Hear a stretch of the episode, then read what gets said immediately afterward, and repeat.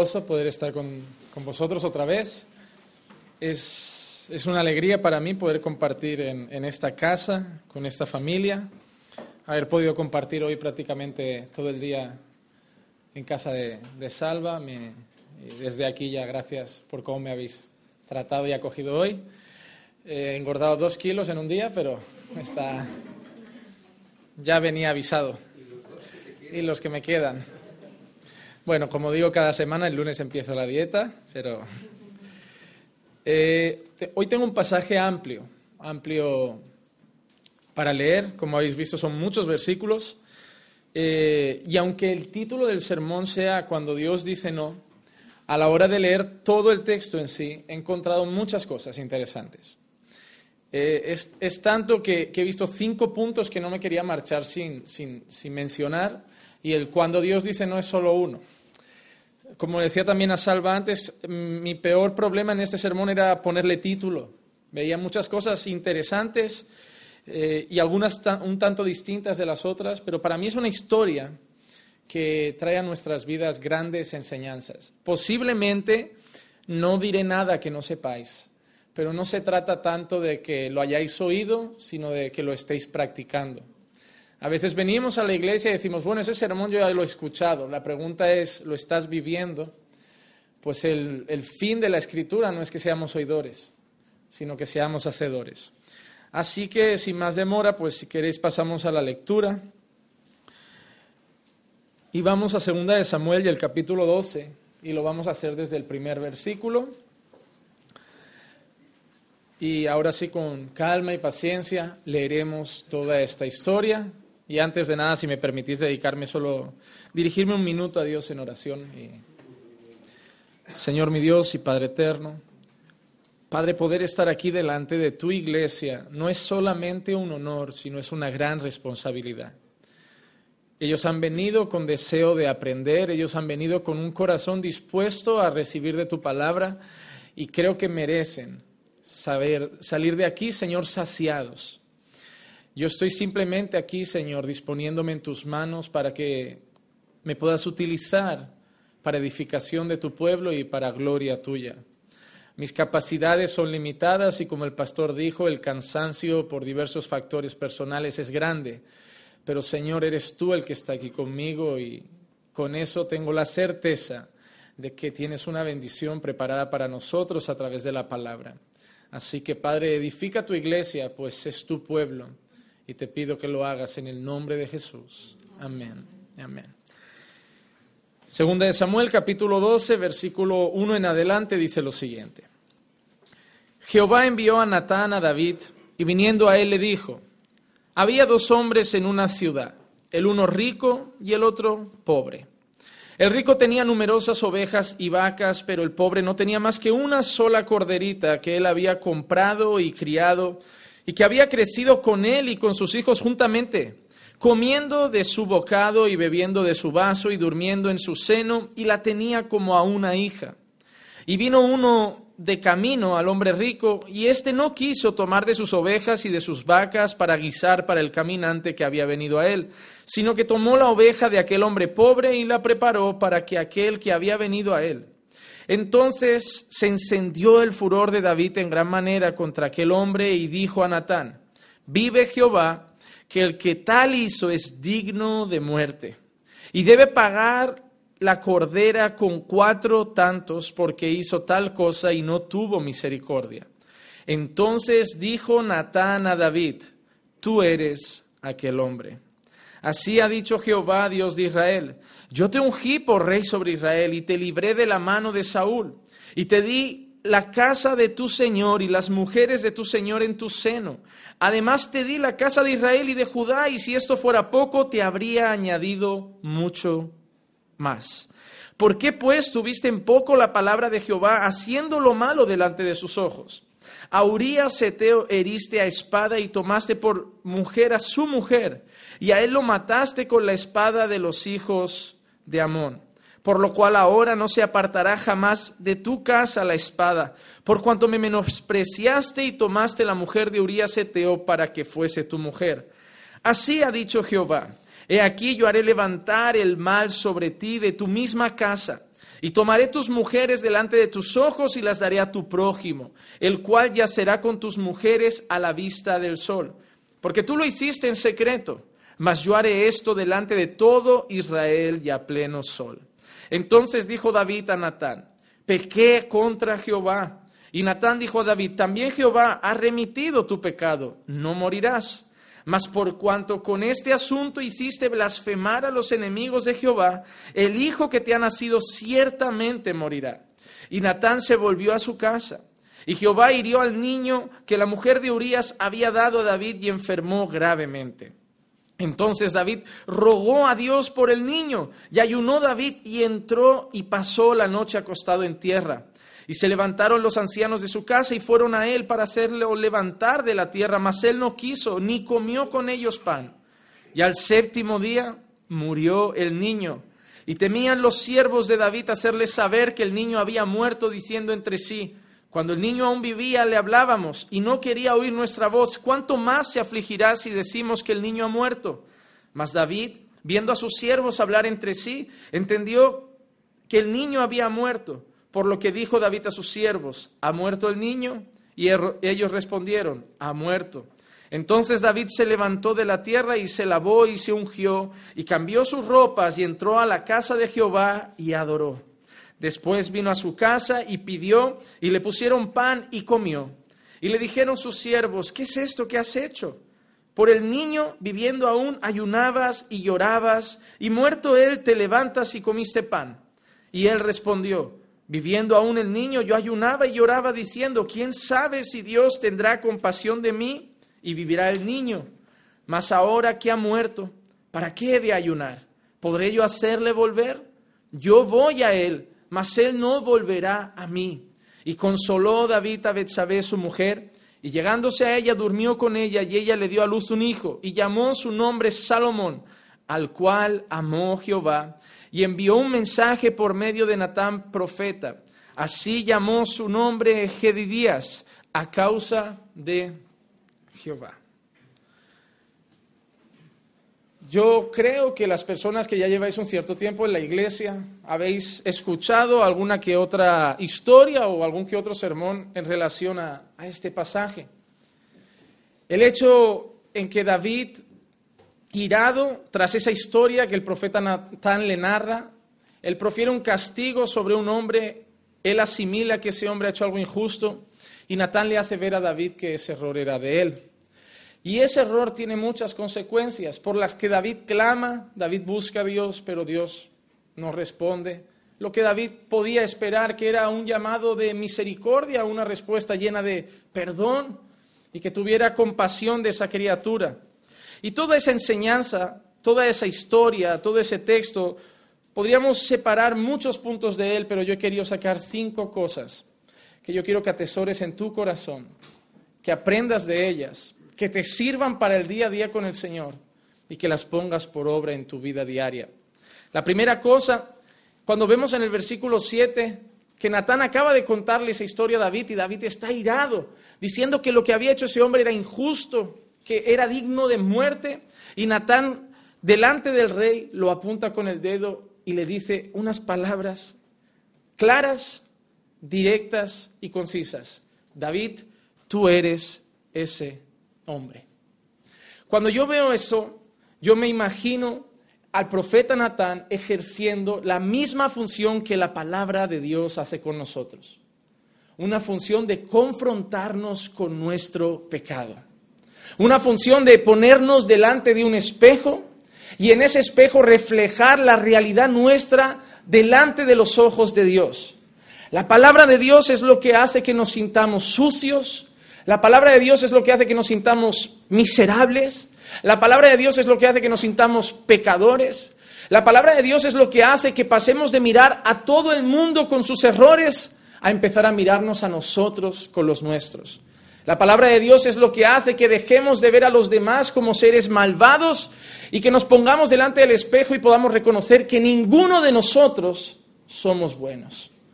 Que dentro de nosotros hay una raíz de pecado, una raíz de maldad. Y como el apóstol Pablo decía y expresaba al haber reconocido esa raíz, miserable de mí, ¿quién me librará de este cuerpo de muerte? David estaba escuchando una historia y él rápidamente se llenó de furor intentó decir con pocas palabras que ese hombre había hecho algo digno de muerte y que debía pagar cuatro veces más por lo que había hecho con ese hombre pobre. A veces a nosotros nos pasa igual. Somos muy rápidos para ver las cosas que hacen los demás y decimos, eso no es justo, eso merecería castigo, eso merecería ser condenado, porque siempre miramos a los demás con un juicio mucho más severo que el que nos miramos a nosotros mismos. Es como que cuando vemos a las personas de fuera, le pedimos a Dios que haga justicia, pero cuando nos miramos a nosotros, siempre le pedimos a Dios que tenga misericordia. Somos duros para acusar a los demás. Somos severos para ver los fallos y meticulosos para ver cada error que mis hermanos o el mundo comete, sin olvidarme de que yo soy igual de pecador que ellos. Miren, la única diferencia entre el mundo y nosotros no es que unos son pecadores y otros no sino que todos somos pecadores, simplemente que uno hemos sido redimidos por la gracia de Dios, hemos reconocido nuestro pecado y nos hemos arrepentido y otros no, pero seguimos siendo pecadores. Tenemos que empezar a pedirle a Dios que nos ayude a mirar a las personas con ojos de misericordia, con ojos de compasión. Somos muy exigentes a veces con las personas y a veces nos pasa en la iglesia. Las personas llegan a la iglesia y queremos que pronto empiecen a ser como Cristo, empiecen a andar como Cristo. Es decir, cuando hay personas del mundo que cometen errores, a veces los miramos y pensamos que, bueno, es normal, no conocen al Señor. Tenemos paciencia, tenemos mucha misericordia, somos compasivos, somos comprensivos, pero parece que aquí dentro, cuando se trata de nuestra propia casa y de nuestros propios hermanos, nos volvemos exigentes. Es como decir, cuando entras por esa puerta, tienes que cumplir una serie de requisitos. Si te vas a llamar cristiano, tienes que andar de una determinada manera. Y es cierto, pero debemos recordar que cada uno es transformado al ritmo del Señor que Dios va haciendo una obra progresiva en todos nosotros. Aquel que empezó la buena obra la va a ir perfeccionando, pero al mismo ritmo no. Hay personas que en un año dan cambios abismales, personas que en un año pasan de ser el sol a ser la luna o viceversa. Dios los cambia completamente. Y la realidad es que hay personas que en la iglesia van cambiando de una manera más lenta, pero tenemos que tener la misma misericordia. Pero ¿por qué estamos hoy aquí? Por lo mismo que David estaba delante de Natán, para que hoy seamos confrontados, no los de fuera, sino nosotros con nuestro propio pecado. Cuando venimos a la iglesia no venimos a ver qué palabra puede el pastor predicar que hable con el hermano o con la hermana que está en pecado. Venimos a la iglesia esperando que la palabra me confronte a mí. Venimos a la iglesia esperando que la palabra hable a mi propio corazón. Yo no vengo a la iglesia a analizar el pecado ajeno. Yo no vengo a la iglesia a decir, ese hombre lo ha hecho mal, esa hermana lo ha hecho mal. Yo vengo a la iglesia esperando que el pastor predique, que el predicador exponga la palabra y yo siempre le pido al Señor, Señor, háblame a mí, transfórmame a mí, trabaja primeramente con mi corazón, porque la mejor manera de ayudar a mis hermanos primeramente es ser un buen testimonio, un buen ejemplo, un referente Poder llegar a decirle a los hermanos, imitadme a mí, porque yo estoy imitando a Cristo. No se trata de decir únicamente lo que están haciendo mal, se trata de enseñarles cómo se hace bien. Lo primero que vemos aquí es el poder que tiene la palabra de Dios para confrontar nuestros pecados. Es incómodo. Por eso muchas personas no aguantan en cualquier congregación. Porque las personas vienen a la iglesia y salen diciendo, yo no vengo a la iglesia para que me llamen pecador. Yo no vengo a la iglesia para que me digan que estoy mal. Yo no vengo a la iglesia para que me digan que estoy equivocado, que fallo, que soy un sucio, miserable. Pero cuando ves la Biblia, cuando ves la palabra de Dios, ves gente hablando de que sus obras son como trapos de inmundicia. La descripción que hace de nosotros nos llama siervos inútiles. Y hoy tú proclamas esas palabras y las personas se ofenden. Pero déjame decirte algo, si hay algo que la palabra de Dios hace siempre, es ofender. Es ofender. Porque lo primero que la palabra de Dios ataca es nuestro orgullo y nuestra soberbia. Lo primero que la palabra de Dios ataca no son costumbres exteriores, sino que va directamente al corazón. se posiciona delante de ti y te dice, el problema no está en lo que haces por fuera, el problema está en lo que eres por dentro. La palabra de Dios nos golpea, la palabra de Dios nos quebranta, la palabra de Dios nos rasga y por eso muchas veces salimos de la iglesia no enfadados con el predicador, pero enfadados con nosotros.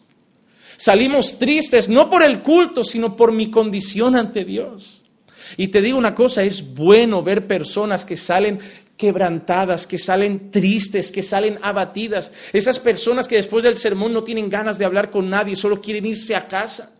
A veces yo estoy predicando en la iglesia y veo que algún hermano después del culto está sentado y está llorando y a veces los hermanos corren a querer consolarlo. Yo siempre les digo algo, les digo, si está llorando después de la palabra, no lo consueles. Es Dios trabajando, es Dios haciéndole sentir mal, es Dios haciéndole sentir un miserable. Es cuando empieza a decir, soy un hipócrita, ¿qué hago en esta iglesia si estoy sucio, si no valgo? Pero eso es bueno. El problema es cuando estamos aquí y decimos, no, esa palabra no es para mí, yo ya estoy bien. Yo camino bien con Dios, yo estoy recto, soy un buen marido, soy un buen padre, soy un buen esposo, soy un buen hijo, soy un buen pastor, un buen hermano, un buen vecino, un buen trabajador. Parece que no tenemos defectos. La mayor señal de inmadurez espiritual es cuando no reconoces más pecados en ti, cuando crees que ya estás bien, cuando crees que no hay nada más que transformar, cuando crees que ya lo has aprendido todo. Pero cuando venimos a la casa de Dios, cuando estamos aquí, somos confrontados por la verdad. Miren lo que dice Hebreos 4:12. La palabra de Dios es viva y eficaz, más cortante que toda espada de dos filos y penetra hasta partir el alma y el espíritu, las coyunturas y los tuétanos y discierne los pensamientos y las intenciones del corazón. Y hoy la gente va a la iglesia esperando que le hagan sentir bien. Quieren salir de la iglesia dando gritos al aire de alegría, de gozo, de júbilo, llenos de fe, de esperanza, motivados, saliendo por las puertas diciendo, me voy a comer el mundo en el nombre del Señor, pero no, cuando llegas a la casa de Dios y eres confrontado con la palabra profética más segura, que es la palabra de Dios, sales de aquí diciendo, no me voy a comer el mundo, no soy tan ganador, no soy un campeón, soy un sucio miserable y necesito a Dios.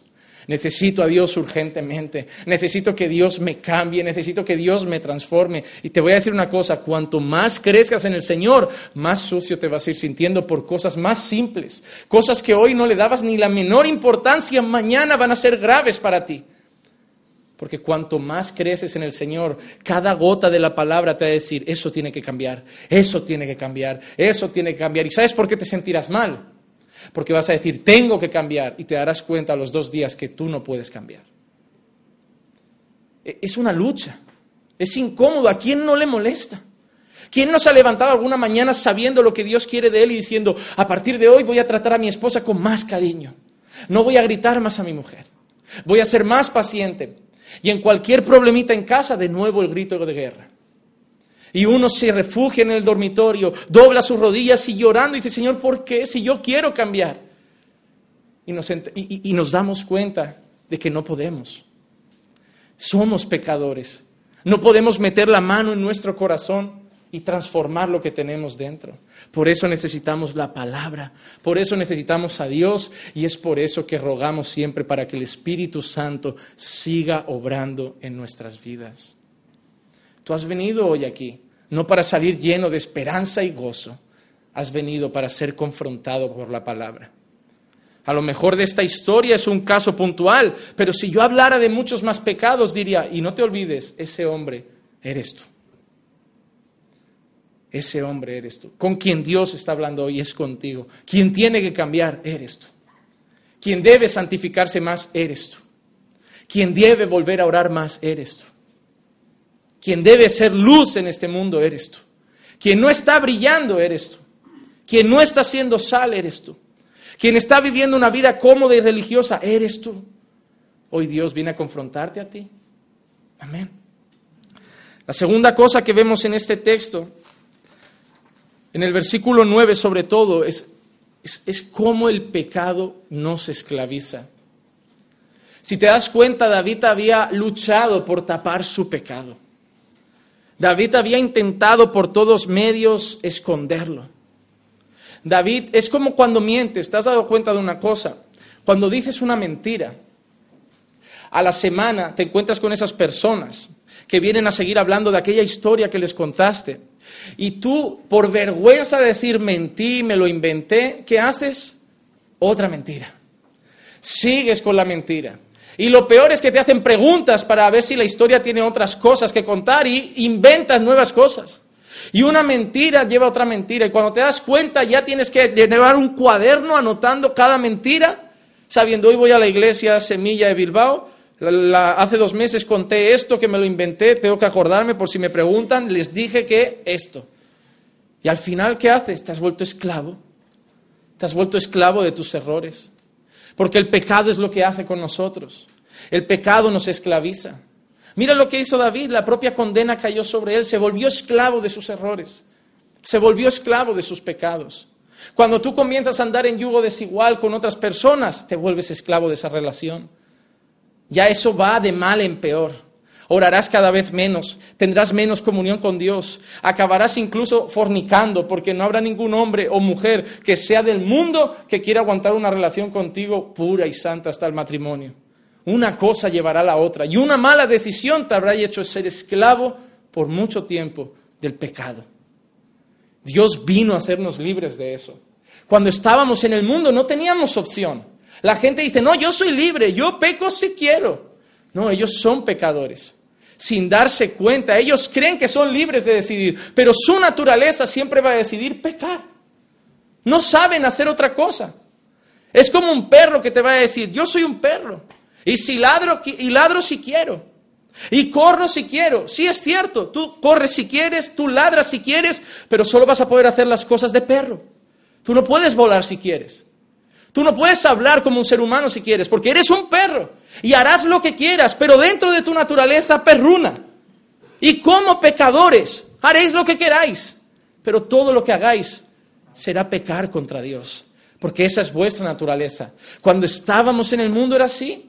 Nada glorificaba a Dios. Ninguna obra nuestra era para su agrado. Ninguna obra nuestra lo exaltaba. Éramos seres completamente esclavos de nuestro pecado. Y aunque creyéramos que vivíamos una libertad, esa libertad estaba siempre dirigida a pecar y pecar y pecar. Sin embargo, Jesús vino a hacernos libres. Jesús nos enseñó que aquel que el Hijo libertare verdaderamente será libre. Ya no somos la misma criatura, ahora somos nueva criatura. Ya no somos esclavos del pecado. Ahora somos libres de poder decir, no voy a pecar ahí. Ya no me dominas. Ahora Jesús me ha hecho libre. Y por la gracia de Dios puedo resistir el pecado. Porque déjame decirte una cosa, tu mayor enemigo es el pecado. Cuando yo, yo salí de las iglesias carismáticas, el mayor enemigo allí, ¿cuál es? Satanás. Ahí es toda una lucha contra el diablo. Que tu hija es un poco ligerita, espíritu de prostitución, sal. Que tu hijo es mentiroso, espíritu de mentira, sal. Que tu hijo es un ladrón, espíritu de robo, sal. Siempre es un espíritu, siempre es el diablo. Que la casa está para patas arriba. Pastor, venga, vamos a hacer aquí un culto de liberación. Que mi casa está llena de demonios. Aquí está la legión por lo menos. Todo es el diablo. Porque es muy fácil culpar a los de fuera. Porque culpar hacia afuera es mucho más práctico que mirar hacia adentro y decir que no hay espíritu de prostitución. Que hay un pecado que se llama inmoralidad sexual.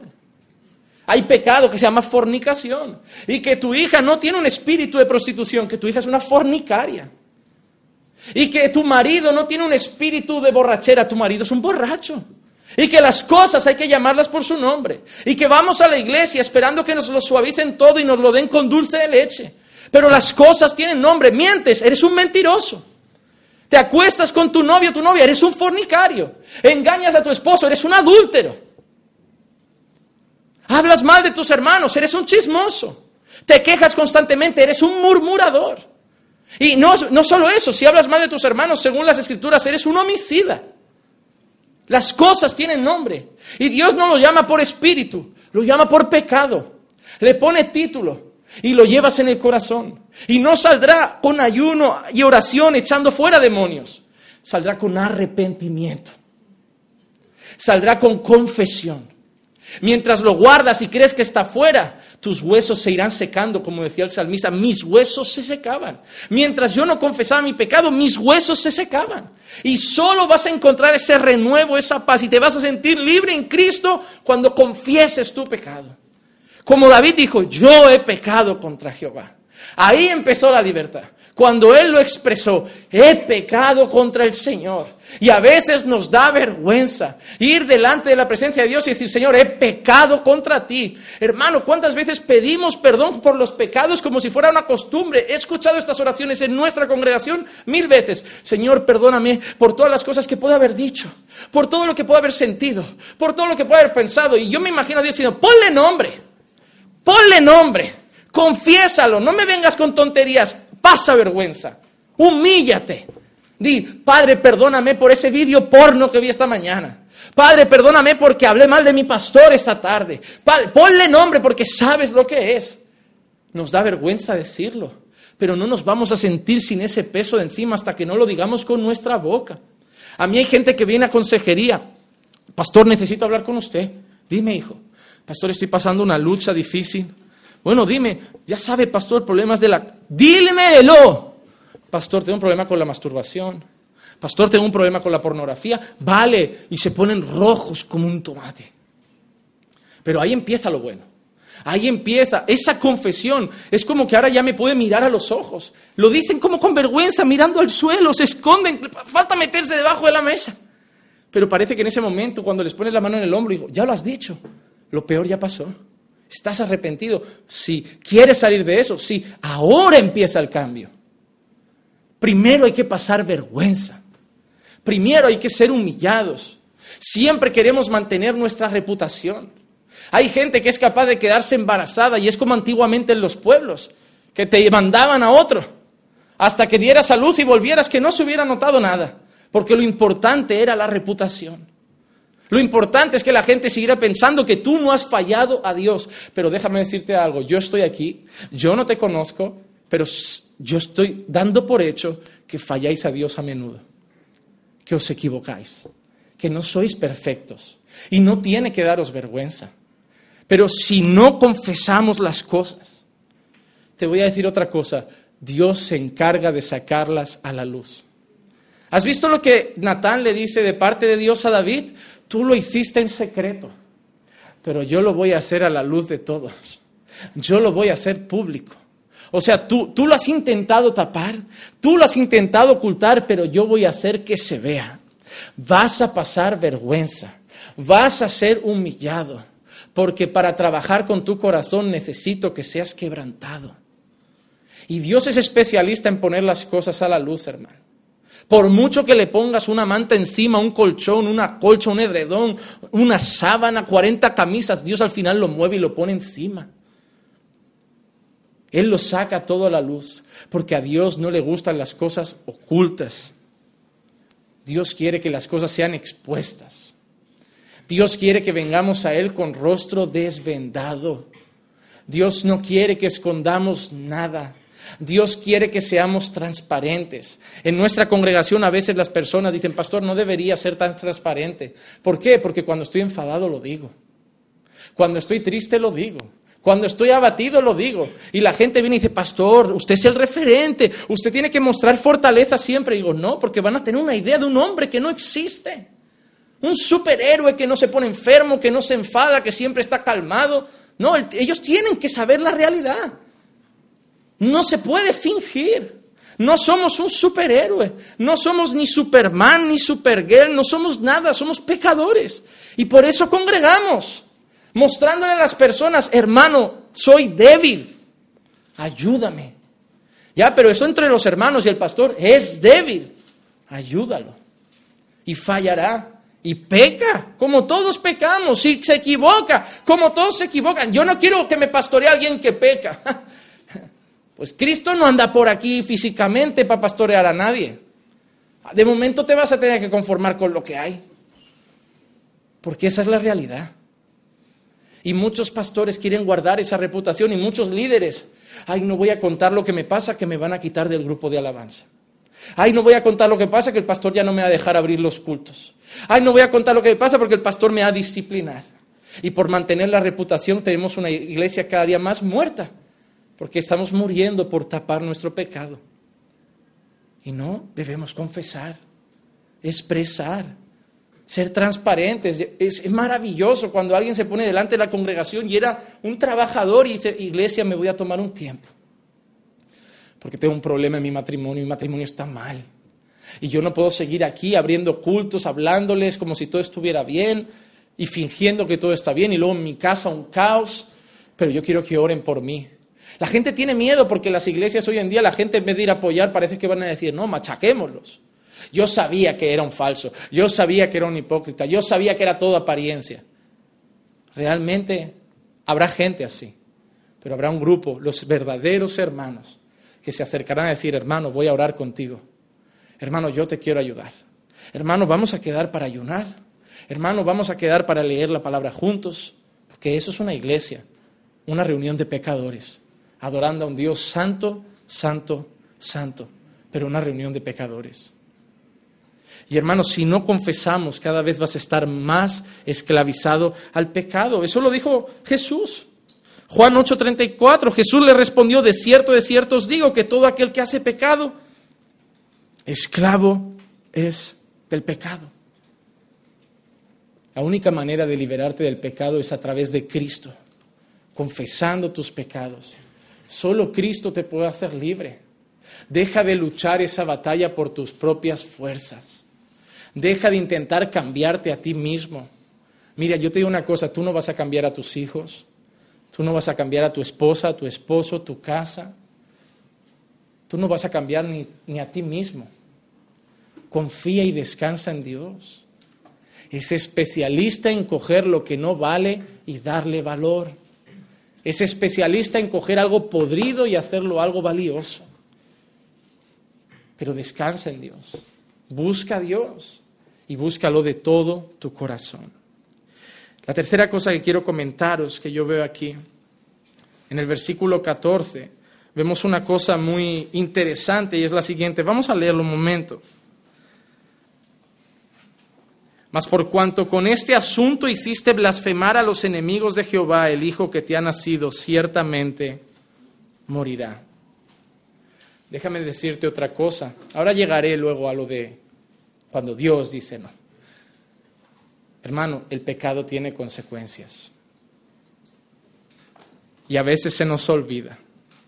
Y el mayor error que muchas veces cometemos es que como pecamos y las consecuencias no son instantáneas, creemos que no van a llegar. Pero el pecado tiene consecuencias. Déjame decirte una cosa muy seria. La peor consecuencia que puede tener tu pecado no es algo exterior, un problema financiero, no. Tú te darás cuenta de una cosa y lo que yo te digo igual ya te ha pasado o te está pasando. El pecar, lo primero que te va a hacer es perder tu comunión con Dios. Dios no se va a ir de ti, Dios no te va a abandonar, el Espíritu Santo no se va a ir, pero lo vas a sentir diferente. Vas a sentirte frío. La alabanza ya no tendrá sentido. No tendrás ganas de orar. Y orarás y no sentirás absolutamente nada. Sentirás que hablas con las paredes. Llegarás a la iglesia y ese sermón que hacía arder tu corazón ya no te dirá nada. Vendrás y de la misma manera que entras saldrás, porque eso lo provoca el pecado. El pecado nos quita la paz que nos da Dios. El pecado nos quita ese sentimiento de unidad y vínculo que teníamos estrecho con Dios, que no se ha ido, pero Él lo apaga. Yo no sé si a ti te ha pasado, a mí me ha pasado. A mí me ha pasado tener ese tiempo en el que uno dice, no tengo ganas de orar. Voy a la iglesia y no sé para qué. ¿Has dicho esa frase? Voy a la iglesia y no sé para qué. No siento nada. La alabanza no me habla, no, no la expreso, no sale de mi corazón. La palabra, el pastor está hablando y ni fu ni fa. Eso es el pecado, hermano. A veces creemos que las consecuencias son cosas exteriores y también pueden llegar, pero esas son las menos importantes. Una vez tú eres creyente, lo peor que te puede pasar en la vida es no sentir a tu Dios. Miren, cuando Saúl pecó, recuerdan a Saúl, el rey anterior a David, él tenía una tarea que hacer, ¿verdad? Una tarea compleja, cargarse a todo el mundo. A nadie le hubiera gustado igual hacer eso, pero tenía que obedecer a Dios. Intentó taparlo de alguna manera, pero salió mal y todos sabéis que Dios estaba airado con Saúl y dijo, ¿sabes qué, Saúl? Te busco un sustituto. ¿Y qué hizo Saúl? Por todos los medios, a mí me da igual que Dios no esté conmigo, pero a mí nadie me quita el trono. Esa fue la actitud de Saúl, ¿verdad? Empezó a decir, me voy a cargar a David, a ver quién es, a mí nadie me quita esto, esto es mío, el reino es mío, el trono es mío, el palacio es mío y nadie me lo quita. La presencia de Dios, ah, esto es lo de menos, pero el trono no me lo quitáis. Vamos a cambiar de historia y de personaje. David falló, ¿verdad? Y toda esta historia vemos todo lo que le pasa. La rebeldía de su hijo, un hijo mata a otro hijo, hay una hija violada por... Una catástrofe. En el mayor momento de, dolor, que David incluso parece que un hijo le va a quitar su trono, David se posiciona ante Dios y en vez de decir que no me quite el trono, ¿saben lo que dice? Señor, no apartes de mí tu Santo Espíritu. David y el trono, no me importa. David y el reino, y las mujeres, y el dinero, y la fama, y la gloria, me da igual. Pero no me apartes tu Santo Espíritu. Muchas veces, igual tú no, pero yo sí me he preguntado, ¿cómo David podía ser un hombre conforme al corazón de Dios? Hubo un momento que tenía que ir a arrancar unos prepucios, se trajo el doble. La que lió con esta mujer es increíble. Cómo trató a su marido, que lo puso ahí en primera línea, fusilando prácticamente. Y, y lo mejor es que es un hombre conforme al corazón de Dios. Eso sabe que me enseña, que un hombre conforme al corazón de Dios no es aquel que no falla es aquel que a pesar de sus errores siempre vuelve humillado a buscar a Dios. Es decir, tú puedes ser un hombre conforme al corazón de Dios. Tú puedes ser una mujer conforme al corazón de Dios. A pesar de tus errores, lo que va a definir si eres un hombre o una mujer conforme al corazón de Dios no es tus errores, es tu actitud cuando erras. Es tu actitud cuando fallas. David dejó una cosa muy claro. El reino está bien, la fama está bien, el poder está bien, el dinero está bien, pero lo mejor de todo y lo más importante para mí es la presencia de Dios. Así que quitadme todo, pero Señor, no apartes de mí tu Santo Espíritu. A nosotros llegan momentos que eso nos define, porque hay personas que les da igual perder la presencia de Dios mientras no pierdan lo que hay alrededor. Es decir, traicioné a mi esposa. Me da igual que esa comunión con Dios se haya roto, lo que no quiero es que mi esposa se entere. Es decir, lo que me importa más es esta consecuencia que esta. Y eso no debería ser así.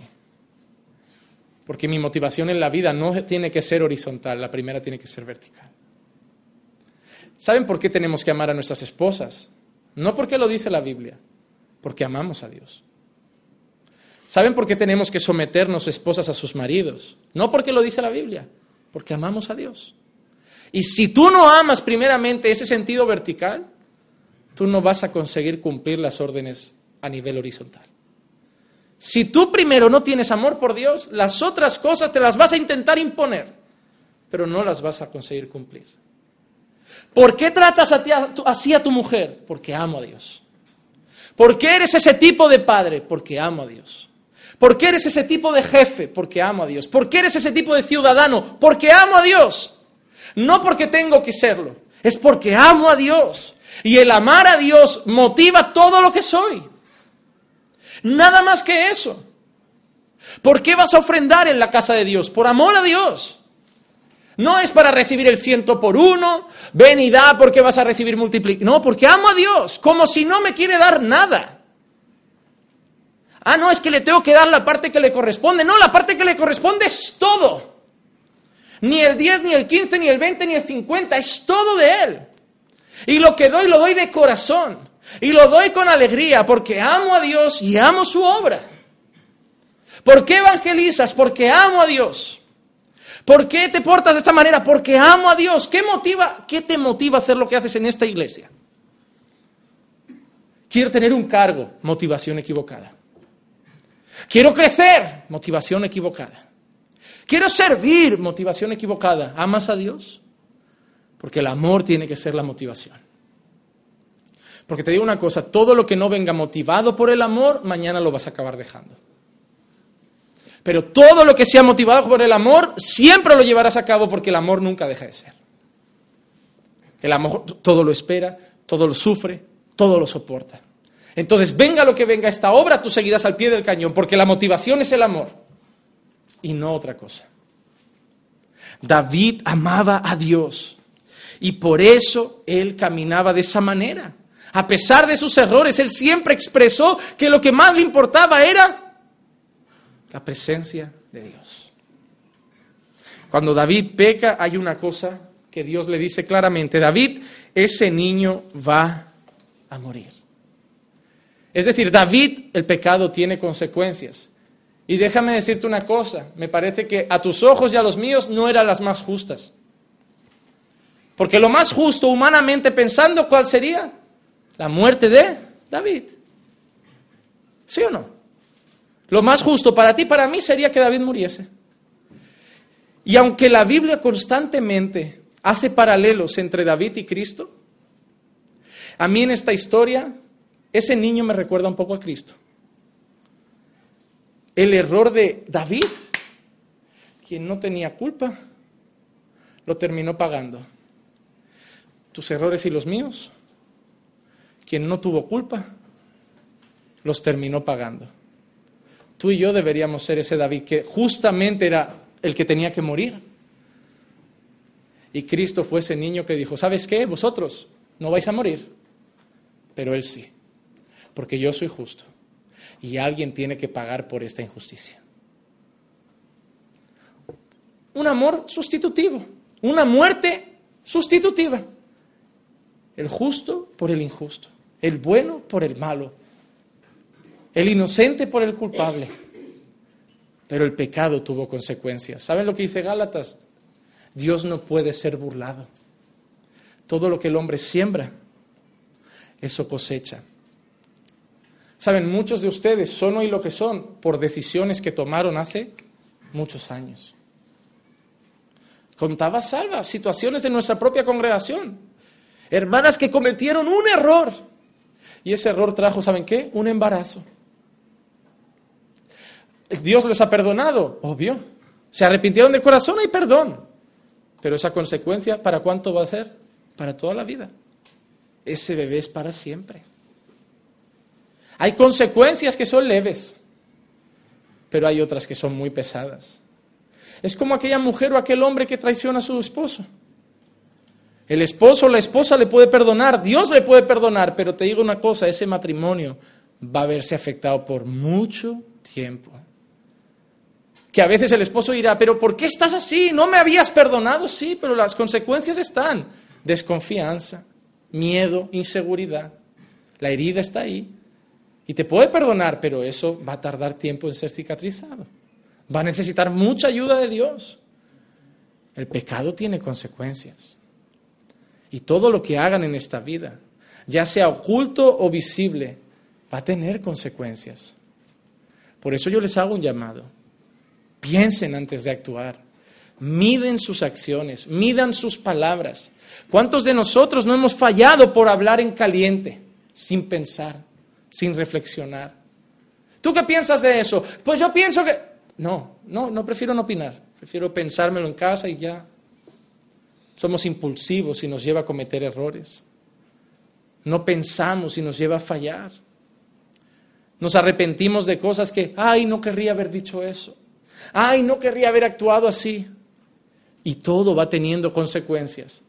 Y así están muchas casas y muchas vidas que ya no tienen sentido al borde del abismo, al borde del divorcio, desestructuradas y todo por consecuencias y consecuencias y consecuencias. Y muchas veces hacemos lo que David hizo, lo que vemos en el versículo 16, que es el siguiente punto. David corre a buscar qué? Misericordia.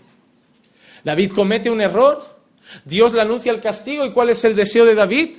Voy a clamar a Dios para ver si tenga misericordia de mí. ¿Recuerdan la historia de Nínive? El profeta Jonás va, da el gran aviso, Dios se va a cargar todo esto. ¿Y qué hacen? Ahí ayunaron hasta, hasta las vacas. Me parece que fue el ayuno más brutal que he visto en la Biblia. No comieron ni los animales. Esto nunca lo he visto. Pero ¿cómo reaccionó Dios? Tuvo misericordia. ¿Sí o no? Tuvo misericordia. Pero tuvo misericordia, ¿saben por qué? Porque Dios quiso. David lo intentó y él mismo lo dijo, voy a hacerlo, no vaya a ser que Dios tenga misericordia. Pero él sabía que Dios no tenía la obligación de perdonar nada. Por eso David se levantó de esa manera. Porque David lo intentó, clamó y rogó, pero sabía que Dios no tenía la obligación de quitar las consecuencias. No, David, yo te he perdonado, pero las consecuencias están ahí. No, Dios, perdona al niño, perdona al niño. Seguramente yo me imagino a David en ese cuarto y no soy padre, pero si fuera padre yo creo que la frase sería, llévame a mí, págalo conmigo, deja a mi hijo, él no tiene la culpa, mátame a mí. Yo creo que ese sería el tipo de oración que David estaría haciendo. Y David podría haberlo, Dios lo podría haber hecho, ¿verdad? Es verdad, David, te voy a matar y voy a dejar que ese niño crezca. ¿Y, David, ¿Y Dios qué hizo? Mató al bebé, mató a la criatura. Saben, cuando nosotros fallamos debemos buscar la misericordia de Dios. Y miren, hay un salmo que lo expresa muy bien, es el Salmo 51, es uno de mis preferidos. Dice lo siguiente, ten piedad de mí, oh Dios, conforme a tu misericordia, conforme a la multitud de tus piedades, borra mis rebeliones, lávame más y más de mi maldad y límpiame de mi pecado, porque yo reconozco mis rebeliones y mi pecado está siempre delante de mí. Contra ti, contra ti solo he pecado y he hecho lo malo delante de tus ojos para que seas reconocido justo en tu palabra y tenido por puro en tu juicio.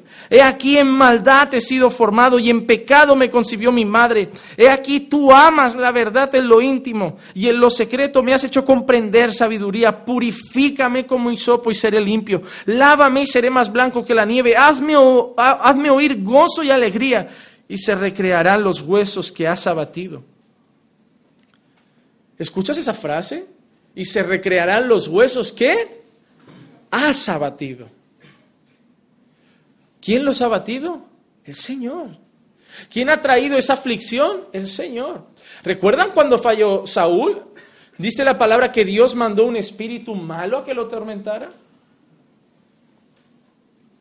Las consecuencias y lo malo que nos pasa, a veces es Dios que nos está castigando. Y David lo sabía, esto eres tú. Esto eres tú. Les animo a leer un día, ahora esta semana en casa, Lamentaciones, el capítulo 3. Y verán cómo el profeta les está diciendo, le está diciendo a Dios que todo lo que está pasando es de Él. Dice, tú nos has, nos has hecho andar en tinieblas.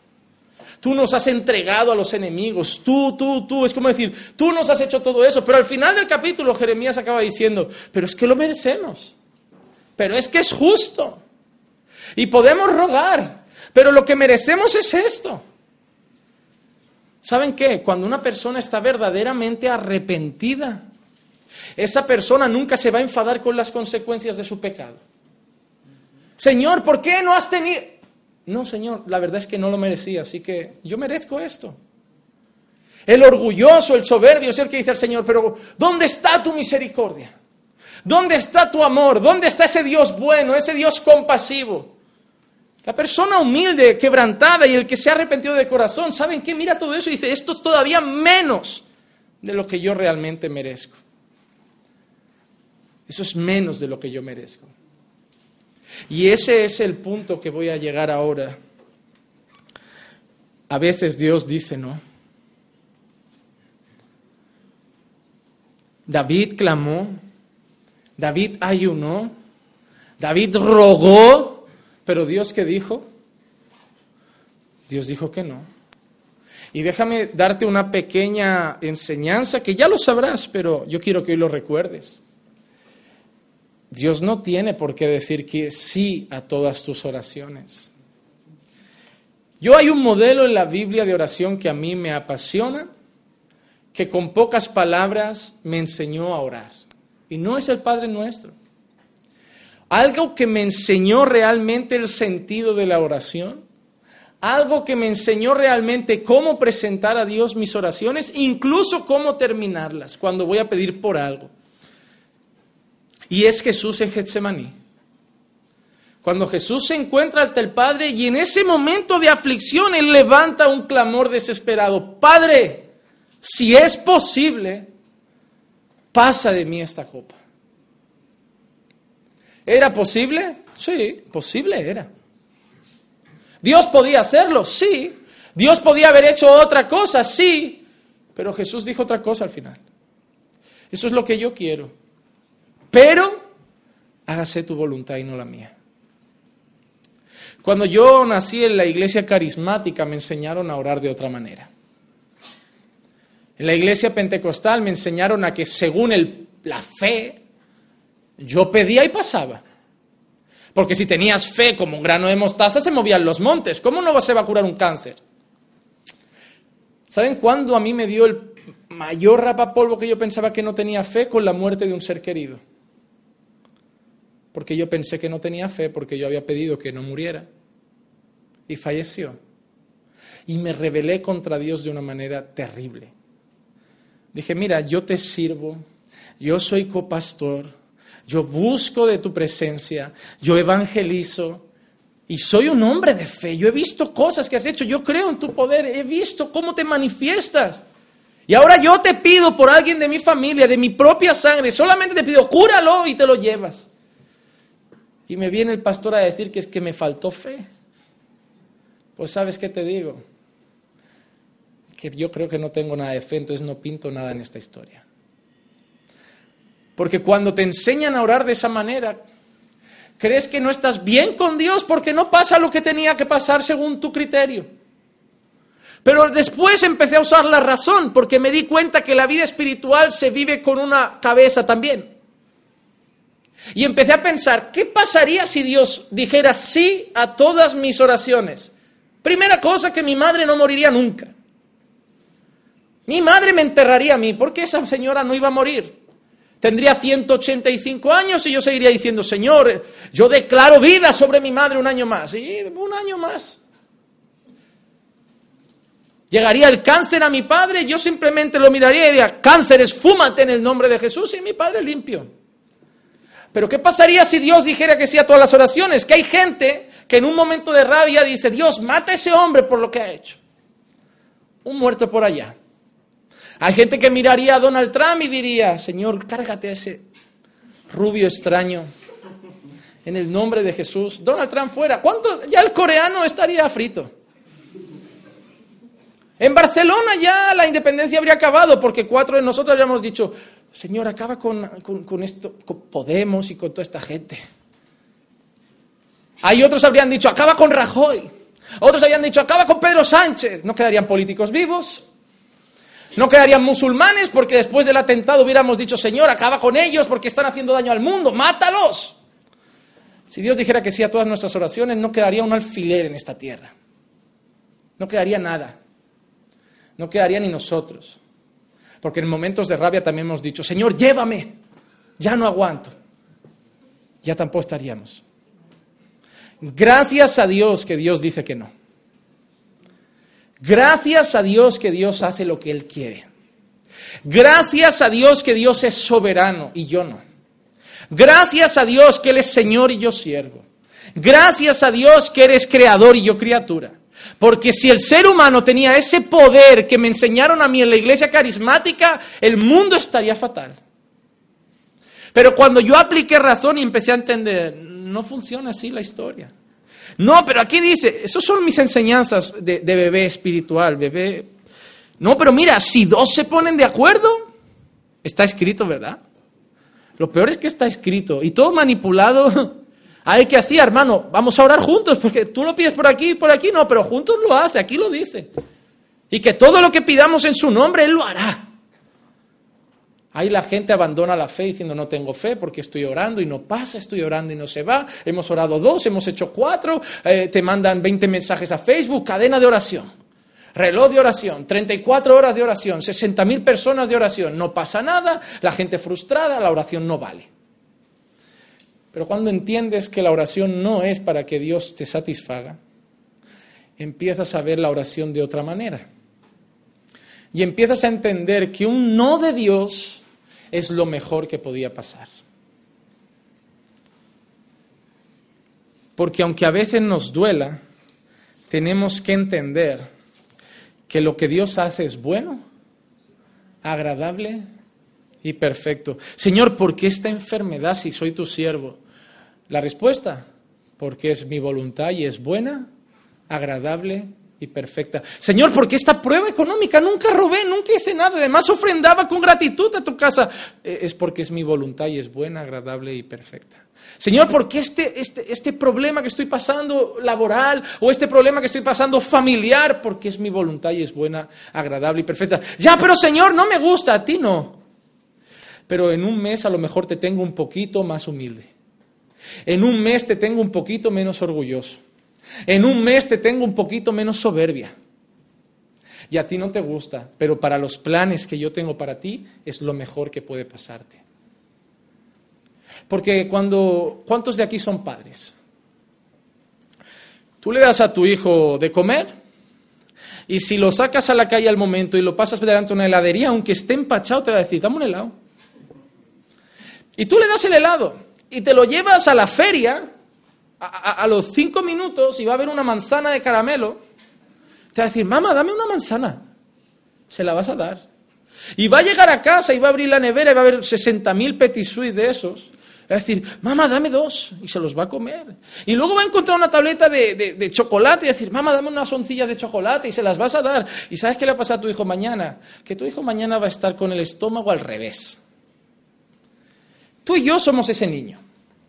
Un niño que cree que sabe lo que le conviene, que cree que sabe lo que es bueno, que se mueve a veces por lo que está sintiendo o pasando en el momento, pero que encima de él tiene un padre que aunque le pida mucho, ese padre solo va a darle lo que es mejor para él.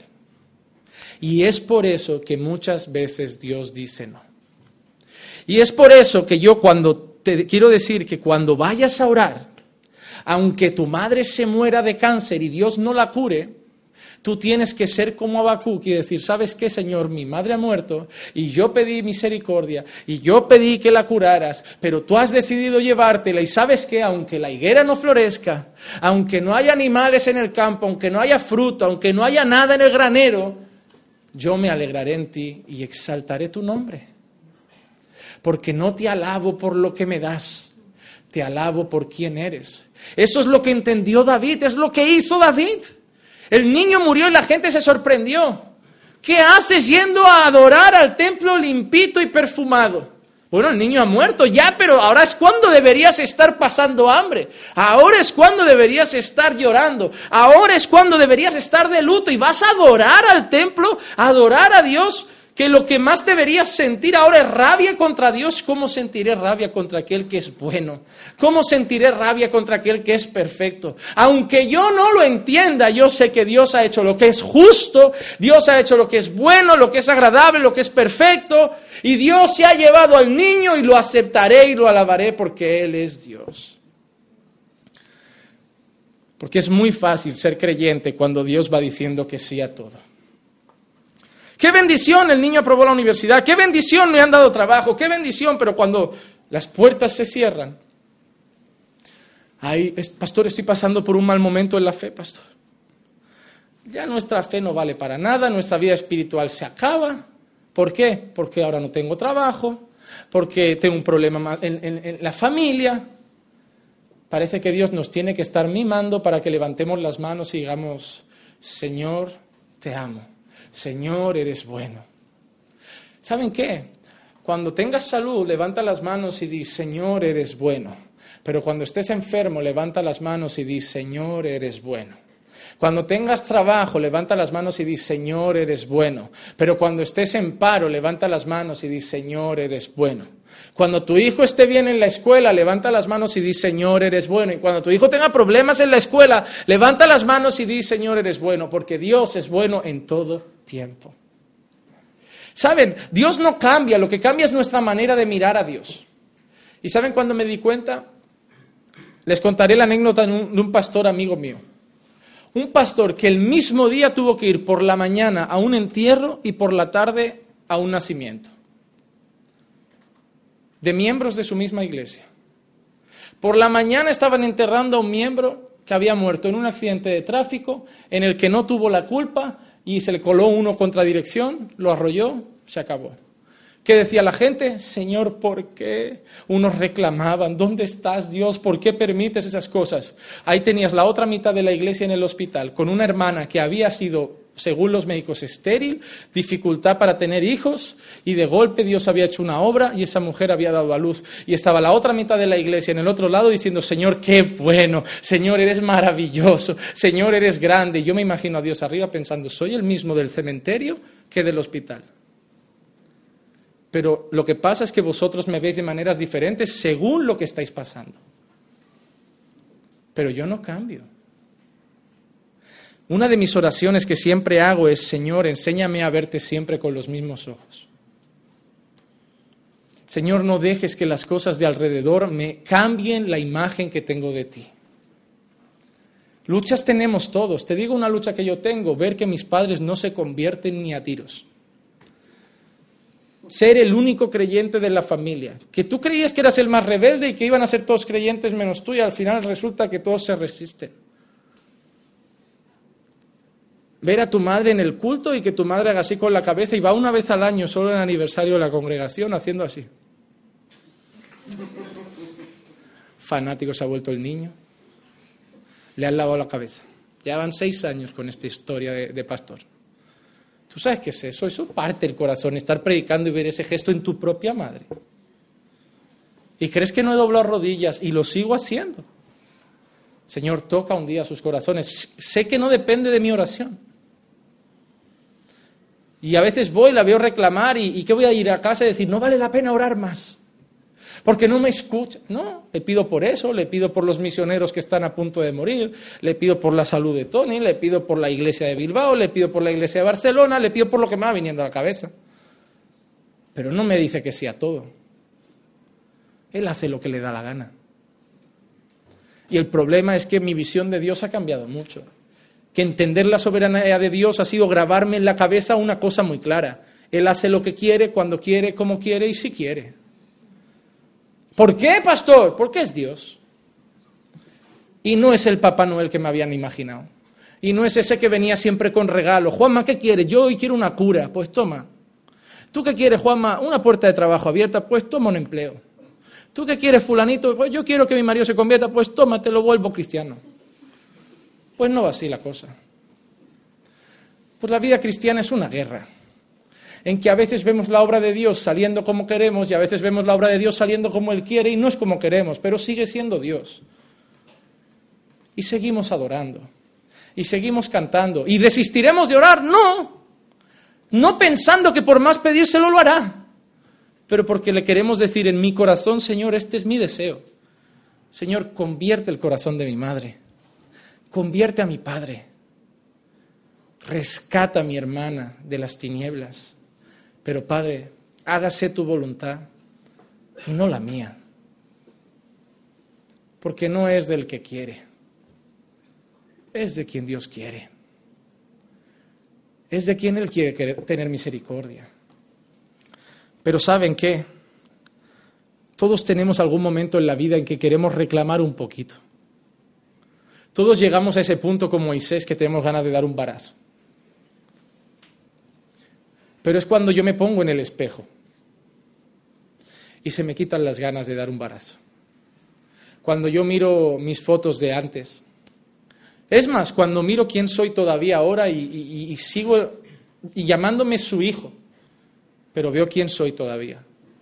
Y hay un salmo que yo quiero compartir para terminar, dos versículos, es el Salmo 103, el verso 10 y 11. Y yo no sé si a ti estas palabras te van a dar consuelo, porque yo creo que David sintió también esto. Dice así, no ha hecho con nosotros conforme a nuestras iniquidades, ni nos ha pagado conforme a nuestros pecados, porque como la altura de los cielos sobre la tierra engrandeció su misericordia sobre los que le temen. ¿Saben por qué yo no me quejo a Dios? Porque yo sé que no ha hecho conmigo lo que debería haber hecho. Yo me siento como un preso condenado a cadena perpetua y que un día llega el juez, abre la prisión y dice, Juanma, estás libre. Y yo mirar ese juez y digo, no, pero si he violado a 30 niñas, he matado a 30 ancianos y he atropellado a cuatro perros por voluntad propia. Ya, Juanma, pero venga, te perdono. Yo me siento así. Yo me siento así.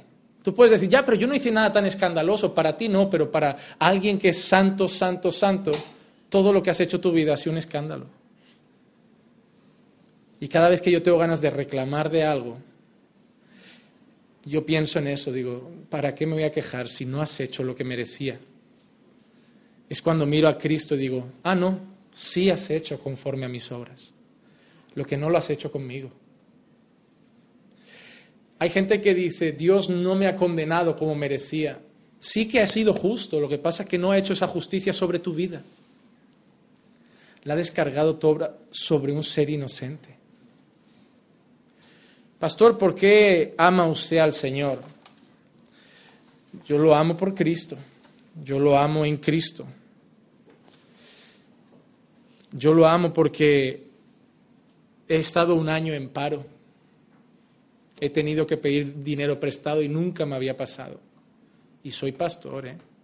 Y me dedico a servir a Dios y Dios sabe que lo hago de corazón